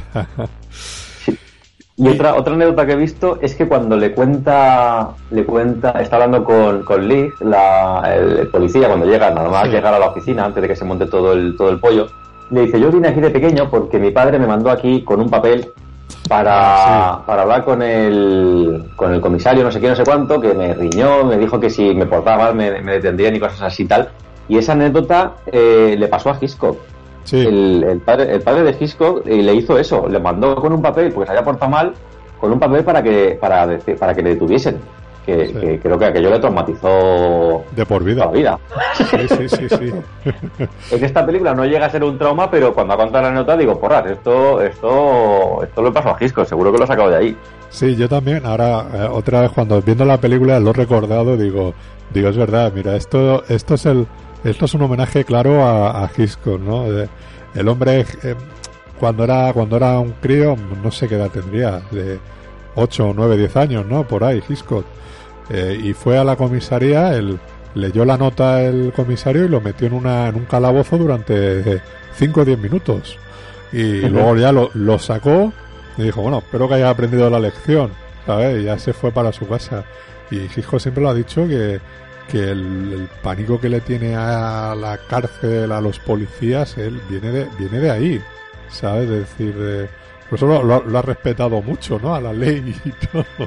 Sí. ¿Sabes? Yo no quiero acabar aquí. Eso es una forma, es una forma muy, muy, muy buena de, de, de, de, de a un crío de decirle, mira, no vayas por aquí. Pues sí. Es bastante curiosa, sí, sí. Sí, esa es una de, de las escenas también, de los, de los momentos, momentos divertidos. Y luego también, ¿no? Un poco esa sensación, ¿no? Cuando ya, por al final, ¿no? Está amaneciendo, que ya se han librado de los, de los, de los, de los, de los pandilleros y todo eso. La relación entre ellos dos, entre, entre Napoleón, el policía, y tal, es como decir, bueno, pues esas escenas, esos diálogos muy, muy de western, ¿no? También de, de lo de él está amaneciendo, ¿no? Eh, claro, el, y él está amaneciendo, ¿no? Parece que dice el amanecer aquí, el, salir el sol es como eso, ¿no? Te abandona igual luego que, que, las mujeres, ¿no? Mm, sí. bueno, también no, no hemos hablado, pero, pero Napoleón Wilson, aparte de establecer ese vínculo con el, con el policía, también establece un vínculo muy chulo con, con Liz, con la, con la chica. Claro. Que, bueno, tengo que decir, tengo que decir que el, personaje eh, escrito está muy chulo, el de la chica. Me parece un personaje un personaje eh, femenino poco habitual en la época. Quiero decir, un personaje fuerte, un personaje que con, con los cojones bien puestos, por decirlo así. Sí. Me parece muy bien escrito, pero muy mal interpretado. Es una lástima. La actriz es un poco. Es una actriz que luego repetiría con Carpenter en, en, Halloween y tal, y que no lo hace. No lo hace tan mal como diciendo que fuese siempre mala. Pero que esta película, o al menos esta vez, la he encontrado como particularmente mm, sosa. Y dices, qué lástima, tu personaje mola un huevo, pero estás haciéndolo mal. Y, y, se establece también un vínculo muy chulo, una atracción ahí mutua entre, entre Napoleón y, y, la chica que me parece, me parece también muy, muy divertida. Sí, dices, ahí hay tema. sí, hay tema, pero y además, el que lo dice ella, dice que lástima que estamos como estamos, ¿no? Sí. Pues además, luego él, si, acabe como acabe, si él no se muere, se va a la cárcel, o sea que, que no hay nada que hacer, pero, pero está guay, está guay la relación. Sí, porque no, o sea, no parece que, bueno, hay un compadreo allí también con, con, con ese personaje, pero no es que le vayan a decir, bueno, lárgate, ¿no? O sea, porque, eh, claro, justo, sí, nos llevamos bien aquí, pero mañana cada uno por su lado. Claro, ahora tienes la te dejo en libertad, porque quizás a lo mejor si fuese otro tipo de delincuente, el policía le dice, mm, vete antes de que vengan los refuerzos, ¿no? Claro. Eh, eso lo hemos visto en, muchas películas también. Y aquí no, salen los dos juntos. Entonces, claro, mm, no creo que eso vaya, vaya a ocurrir. Porque a saber lo que ha hecho ese personaje en el pasado y, y bueno, tiene esa coña, ¿no? Que, que siempre dice de... Eh, te, te, lo diré, te lo diré un ah, minuto antes de morir, ¿no? O sea, de lo que él ha hecho y de por qué estaba ahí y todo eso, ¿no? Eh, sí, la verdad es que, como hemos dicho, los diálogos son muy buenos y los de Napoleón Wilson son los mejores de la película.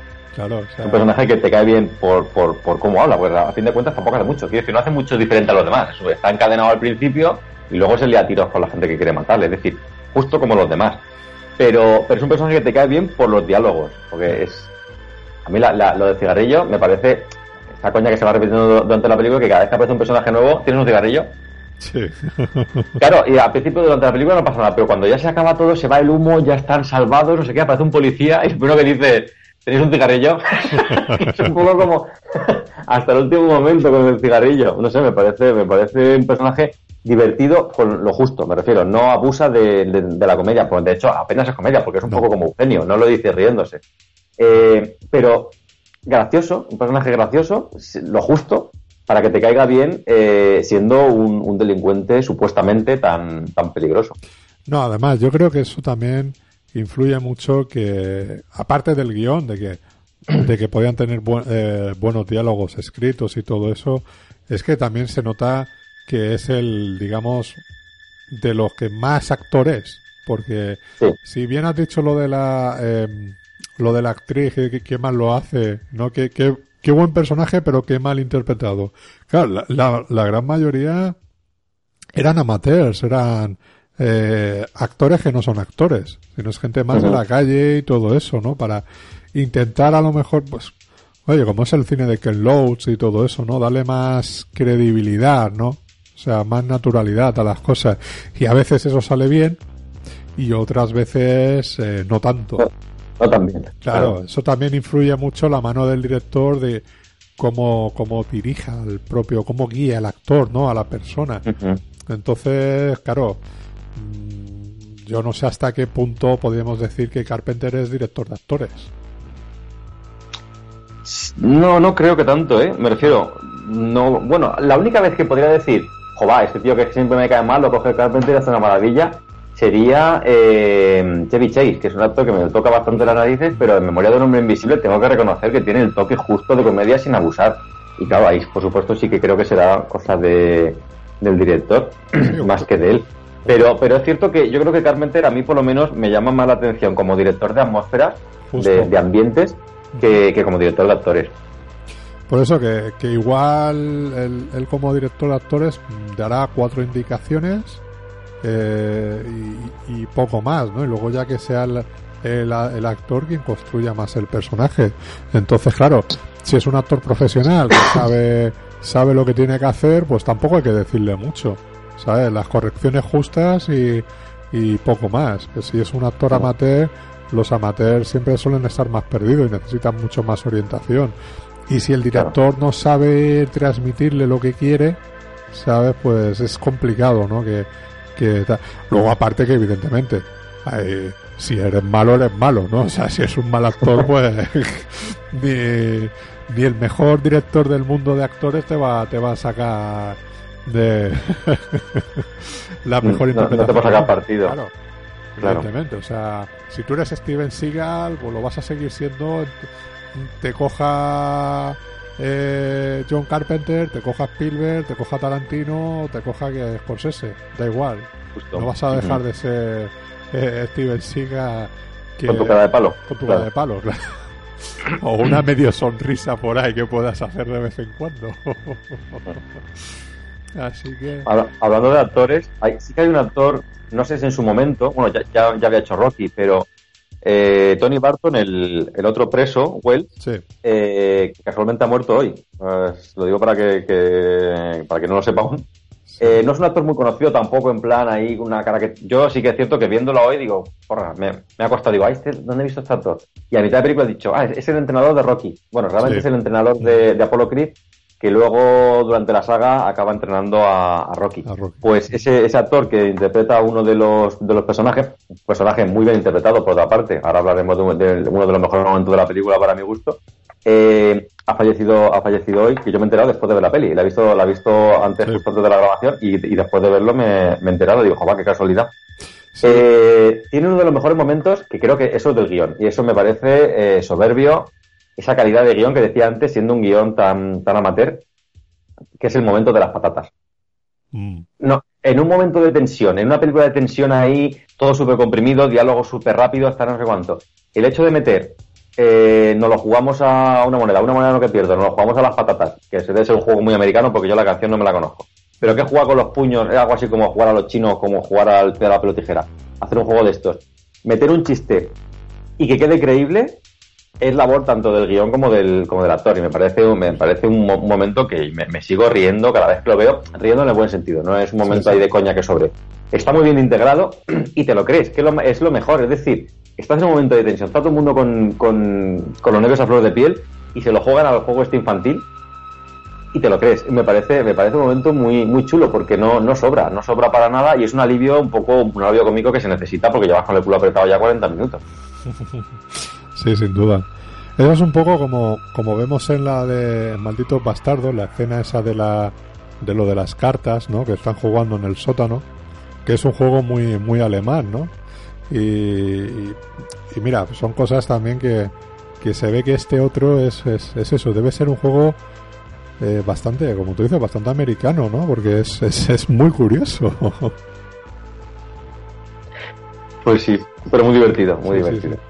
Y queda quien puede ver la película y aún tiene ganas, después de todo lo que hemos destripado, que se anime porque, porque es un momento que a mí siempre, siempre me ha gustado. Pues sí, sin, duda. Eh, yo espero que antes de escucharnos que, hayan visto la película. de, todas formas tampoco creo que hayamos hecho mucha, mucha sangre. Tampoco hay mucho que contar, en el sentido de no es una película que juegue a, quién es el malo ni haya un final sorpresa. Es el, planteamiento es más o menos típico de película del oeste o incluso de película de miedo. Gente, pues que, que no hemos hablado de eso, por cierto, gente metida en un sitio cerrado del que no puede salir donde poco a poco van cayendo hasta que queda pues el protagonista y alguno más. Es decir, tampoco eh, se ha descubierto la rueda con el en esta película, con lo cual tampoco se puede estripar mucho. No, sí, es, Pero no hemos, hablado de, no hemos hablado de la obsesión de Carpenter por los sitios cerrados. Bueno, es que realmente es eso, o sea, eh, si tú ves películas como La Noche de los Muertos Vivientes o eh, Río Bravo, es eso, es ese concepto, ¿no? de de estar todos encerrados en un sitio y sobrevivir y van cayendo por los dos lados pero al final claro en teoría el protagonista el bueno de ahí pues o, el menos malo según el caso que sea tiene es el que tiene debe de, debe de sobrevivir no entonces es así. Y es eso es a lo que yo me he referido también un poco al principio no de Río Bravo es una gran influencia no en el eh, eh, en John Carpenter y creo que lo hemos visto muchísimo en, en, casi toda su filmografía. O sea, siempre hay un eh, secuencias, películas que transcurren en algún momento en, en un sitio cerrado, claustrofóbico, ¿no? Y, y que ahí se desenvuelve todo. Sí, de hecho, a mí siempre me ha gustado mucho ese tipo de porque siempre le da una vuelta, me refiero, no es, el, no es repetir el esquema, es repetir la situación. Es decir, no puedo salir de aquí y eso, eso me, agobia. Porque yo recuerdo un momento que se me pusieron los pelos de punta cuando la vi en el cine en, La Boca del Miedo, que el planteamiento no tiene nada que ver con esta, absolutamente nada, a nivel argumental ni, ni de desarrollo, nada de esto. Pero hay un momento en el que suben el coche para salir del pueblo y cada vez que se suben en el coche, doblan una esquina y aparecen en la plaza central del pueblo se van por otro lado y vuelven a aparecer en la plaza central del pueblo. Y ahí no es un sitio cerrado en plan una habitación, como aquí. Mm. No es, no es una caseta como en, La Cosa o no es un... Bueno, muy parecido a esto es, por ejemplo, eh, Vampiro de Marte. Aquí sí que coge otra vez el, esquema de, de, Río Bravo. Tampoco exactamente igual, pero es lo mismo, es una comisaría, todo igual. Eh, allí lo que pasa es que es un sitio abierto, pero también está cerrado, porque no se puede salir. Es decir, no puede salir del pueblo en ningún momento, con lo cual le da una vuelta de tuerca, pero la cosa está en que en muchas de sus películas la tensión viene de, viene de que no se pueda salir del sitio y no te cansas, no te cansas de ver ese, ese esquema. Sí, no, es que, es que es eso, al final es estar encerrado en un sitio y da igual que sea un espacio evidentemente cerrado o un espacio abierto. O sea, no, vayas por, es un laberinto al fin y al cabo, ¿no? O sea, vayas por donde vayas, es un poco como es Ikea. Sí, más o menos. O sea, yo he estado una vez en mi vida en Ikea y te metías por los pasillos que había y volvías a salir al mismo sitio. Digo, pero yo creo que hay gente que vive aquí. Sí, eso es lo que dicen. Es más difícil salir de las drogas que de Ikea. Sí. es complicado. Es complicado salir de Ikea. Sí, sí, sí. Tienes que ir con el GPS. Sí. Bueno, eh, ¿alguna cosa destacarías más de esta película? ¿Algo que no hayamos comentado? ¿O así? ¿O... No, pues yo creo que ya hemos... Bueno, sí, no hemos hablado del remake. Es verdad, el remake, el remake. ¿Por qué será? ¿Por qué se, por justo, ¿por qué será? ¿Por qué se hizo? Sería la pregunta, ¿por qué, se, hizo? Eso es lo típico de a petición de nadie vuelve a la comisaría de Distrito 13. Sí, que no se llama exactamente igual, ¿no? Creo recordar que es eh, lo de asalto. al Distrito 13. Asalto al Distrito 13, es verdad. Sí. Bueno, hay una ley en, en España que hay, no, no puede haber dos cosas que sean igual. Siempre hay variaciones mínimas. Por eso hay algunas tonterías como que Star Trek, la de la de JJ Abrams, se llama Star Trek, entre paréntesis, 2009, para distinguirla de, de la primera Star Trek, que realmente se llama Star Trek la conquista del espacio. Pero bueno, en fin, siempre, hay, siempre hay variaciones mínimas para que, para que la película nunca se llame igual. Por una ley un poco absurda eh, que no puede haber dos películas iguales. Entonces, la, la segunda se llama Asalto al Distrito 13, que realmente es una traducción más más literal, porque el título original es eh, Assault on Precinct 13, que es, sería asalto al, al, precinto 13. Pero bueno, ahí teniendo en cuenta la variación del título original, pues lo que hacen es, en vez de asalto a la comisaría, es asalto al distrito directamente. Mm. Eh, y sí, sí, más o menos el, el, planteamiento no es igual. A mí no me gusta por el planteamiento, es decir, aparte de que no tenga el mismo ritmo y todas estas cosas y tal, hacer un remake de una película se actualizó con todos los fallos que implica, entre comillas, el cine actual. Porque a mí lo, que más me gusta de esta película, como decía, es la simplicidad, que los, protagonistas no saben qué pasa, acaba la película y siguen sin saber qué ha pasado. Y esa manía actual de tener que explicar todo, todo tiene que quedar mascadito, que no haya duda de qué está pasando. Y se carga totalmente la película. El hecho de que los malos tengan un, un, motivo mucho más importante al final que, esta, que en esta versión para atacar la comisaría, para mí le quita el encanto. Ya no estamos hablando de, esas influencias de zombies ni nada de esto, que bueno, no hablo ya que, bueno, el contexto no es el mismo y tal, pero a nivel argumental destroza la peli. A mí me gusta la simplicidad de la primera. La segunda es demasiado complicada. Entre comillas, porque luego, luego es más simple que el mecanismo de un botijo. Pero precisamente le quieren dar ese empaque de mucho más desarrollado cuando realmente te lo estás cargando y no aportas nada. Sí, no, eh, yo la verdad es que es una película que vi hace bastantes años. No, no recuerdo será del 2004 o 2003, por ahí, ¿no? La, por ahí. La película. Yo creo que fue... Eh, claro, fue... Eh, eh, ¿Cómo se llamaba? La película Training Day, ¿no? Del, de Denzel Washington y Ethan Hawke, que fue donde realmente conocimos a Ethan Hawke. Eh, bueno, adulto, porque yo lo conocía desde los exploradores, pero bueno, y en Gattaca. La verdad es que es un actor que ha estado toda la vida ahí. Pero sí, cuando empezó un poco así a tocar el público mainstream, sí que fue con Training Day. Claro, es un poco a lo que me refiero, ¿no? O sea, iba acompañando con, acompañado desde el Washington y, y ahí parece que era más. Luego, luego cuando dices, a ver qué ha hecho este tío, ¿no? Entonces, ah, pues sí, es, es el actor de, de esta película, de esta otra, ¿no? claro. Pero a, partir de ahí ya era un poco más estrella, ¿no? Y, y ahí fue, creo que al, poquito tiempo, si, si esta que te digo yo de Treming Day es del, del 2001, una cosa así, pues yo creo que esa 2003-2004 era la, la película de, este, de, del remake. Y, Y yo recuerdo verlo, no en ese momento, pero sí verla por televisión. Esto un día de estos que te lo te la hacían estas películas de Canal No setals publicitaris, sin, sin cortes publicitarios, que te decía, ¿no? Quiero recordar que la vi ahí. Y la película... Yo la vi en el cine. Ajá. Y ah, para mí la película, yo creo que coincido contigo. Creo que era, si no recuerdo mal, estaba ambientada en, en invierno o algo así, ¿no? Que estaba nevando. Sí, había nieve, estaba, todo nevado, sí. y claro, le, daban eso, ¿no? El contraste ese de, en lugar de, de ser eh, más calor, como eh, parece que es en, en, en, la de Carpenter, aquí es un es más frío, ¿no? Con, con la nieve y todo. Pero la vi, pues eso, efectista. La vi que sí, Izahod es el gran protagonista, es el gran héroe. Pero la vi muy, muy vacía la película. Y de hecho, mm, no me he atrevido a volverla a ver ahora. Yo tampoco la he vuelto a ver. Quiero decir, pues, sí, puestos a, verla otra vez, prefiero de la de Carpenter.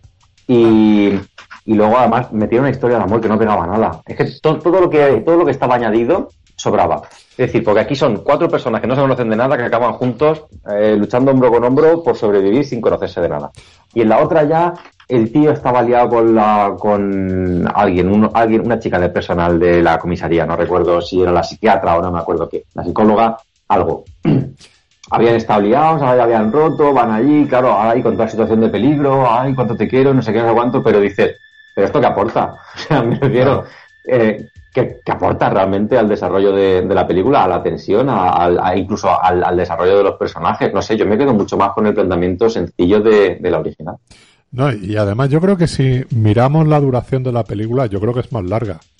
O sea, seguro, porque está muy corta, seguro que es más larga. Seguro, e, esta película es de unos 80 minutos y seguro que el remake mm, mínimo de los 100, 105 minutos no baja.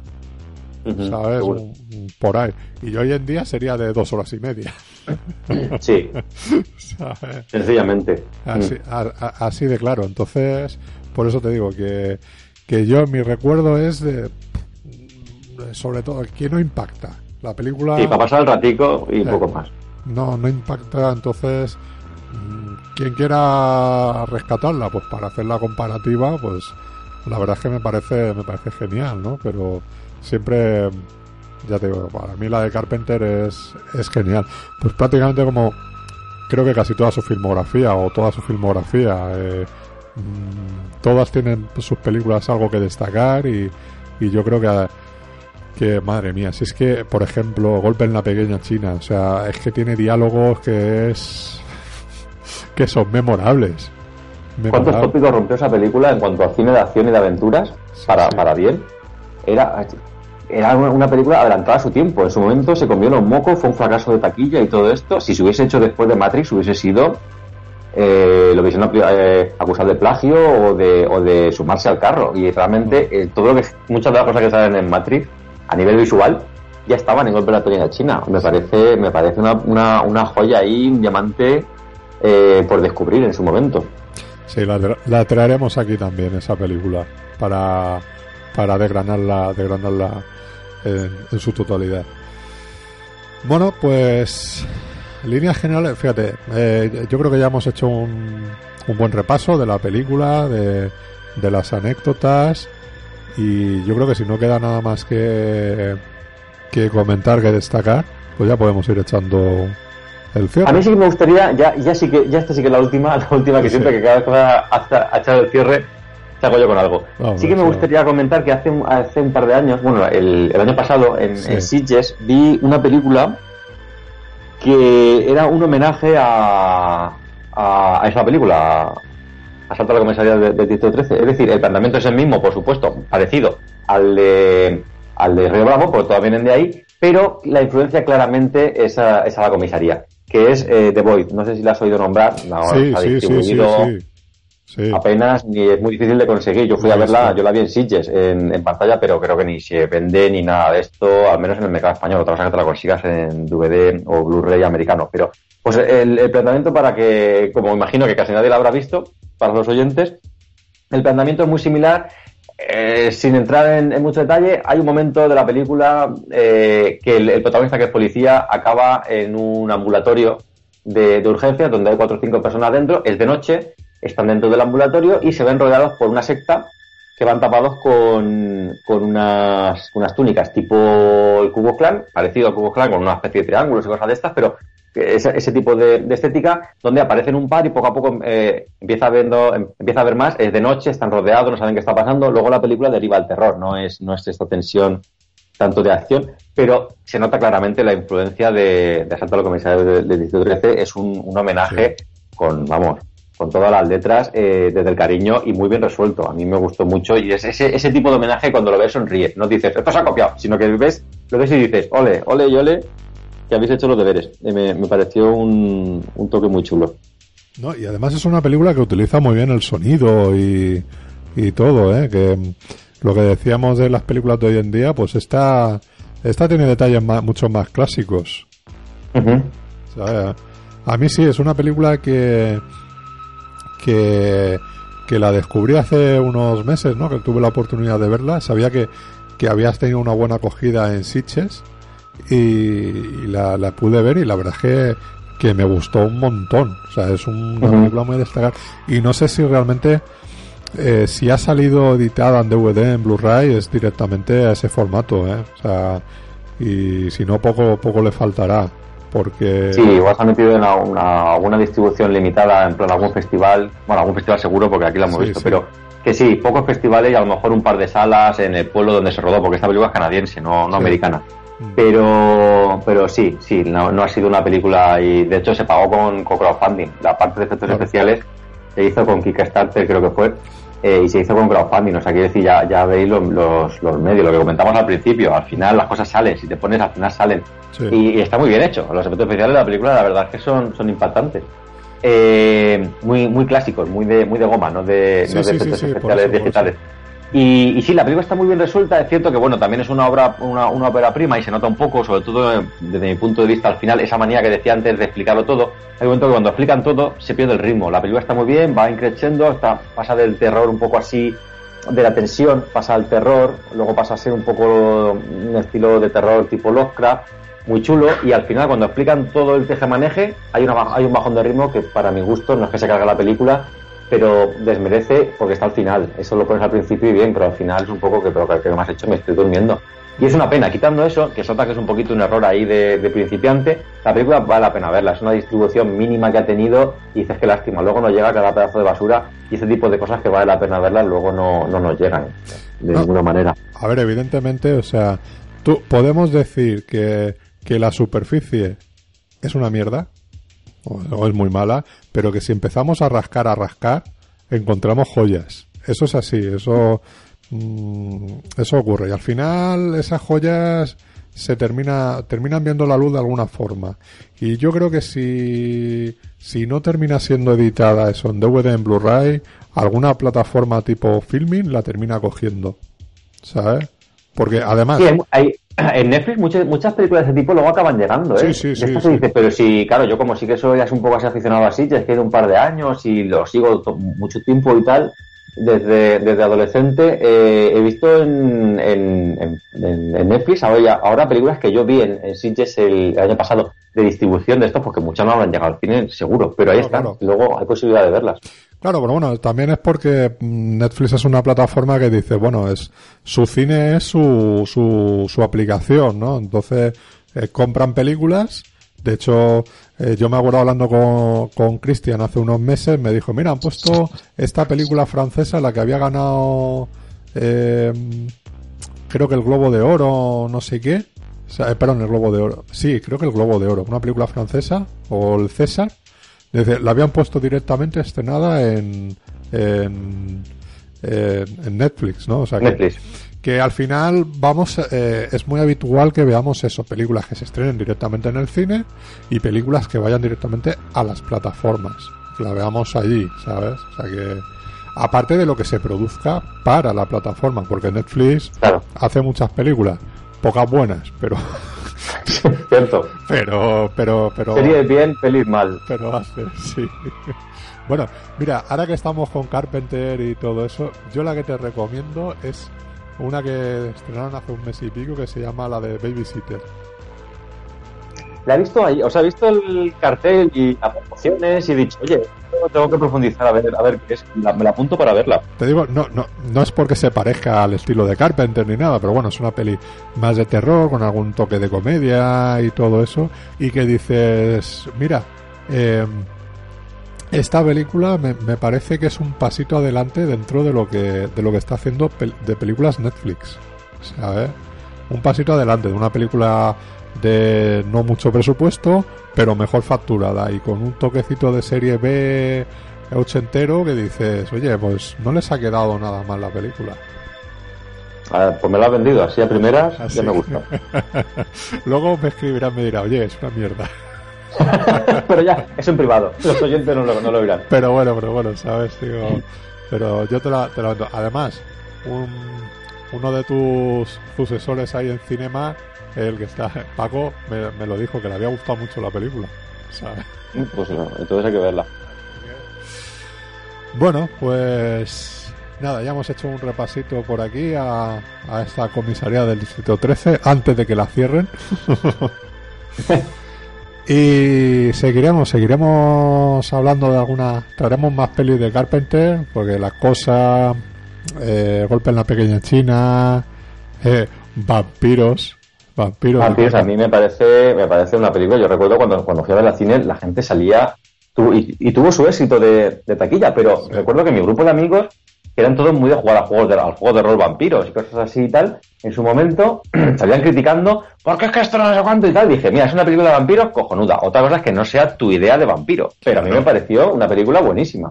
Tiene un ritmo brutal esa película y una banda sonora para, vamos, para escucharla una y otra vez. Claro, eh, de, eso hablaremos porque es una joya que casi nunca aparece entre las grandes películas de Carpenter cuando, cuando se habla de sus obras famosas. Esa casi nunca aparece y a mí me pareció Después de una serie de películas no demasiado afortunadas que hizo en, los 90, me pareció una vuelta a los orígenes de, calidad eh, muy, muy buena y, nunca se habla de ella. No, no, pues sí, yo mira, pues esa la vamos a rescatar aquí también porque creo que, que si ya que no hablan los demás, hablaremos nosotros. Perfecto, pues cuenta, cuenta conmigo. Pues sí. Y nada, Javi, pues un placer tenerte aquí en Cueva de Ficción y al igual que tenerte en la tertulia Treki. O sea que, que creo que una, una gozada para el que nos esté escuchando aquí y no haya escuchado Star Trek Discovery Tertulia Trekkie, que se anime, que lo escuche y que por supuesto que vea la serie. Pues, por supuesto, primero que vea la serie y luego ya que se anime a, escuchar el programa. Y que comente, que comente, en, los medios que se comentan en, en el podcast para, para, para que haya allí, para darle vidilla semanal al, a la serie. Aquí también, aquí, este programa también puede comentar lo que Que nos comenten, eh, estamos, eh, que nos comenten en Evox, en iTunes y también, eh, bueno, estamos en Spreaker, también ahí el, el, último podcast, el último programa de cada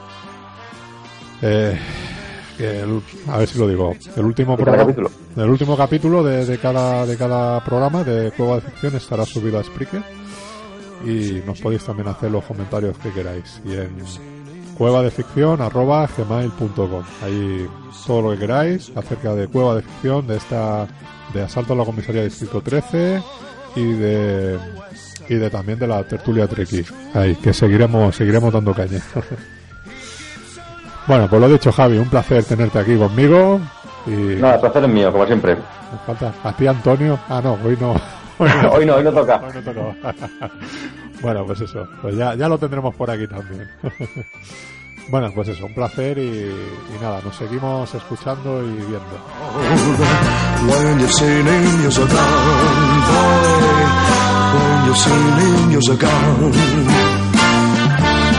He's the top of the west, always cooler, he's the best, he keeps alive. this Colt 45. Mira. Who's the guy who's running to town in the prairie sun? You won't bother to fool him around when you've seen him, you're gone. Boy, when you've seen him, he's gone.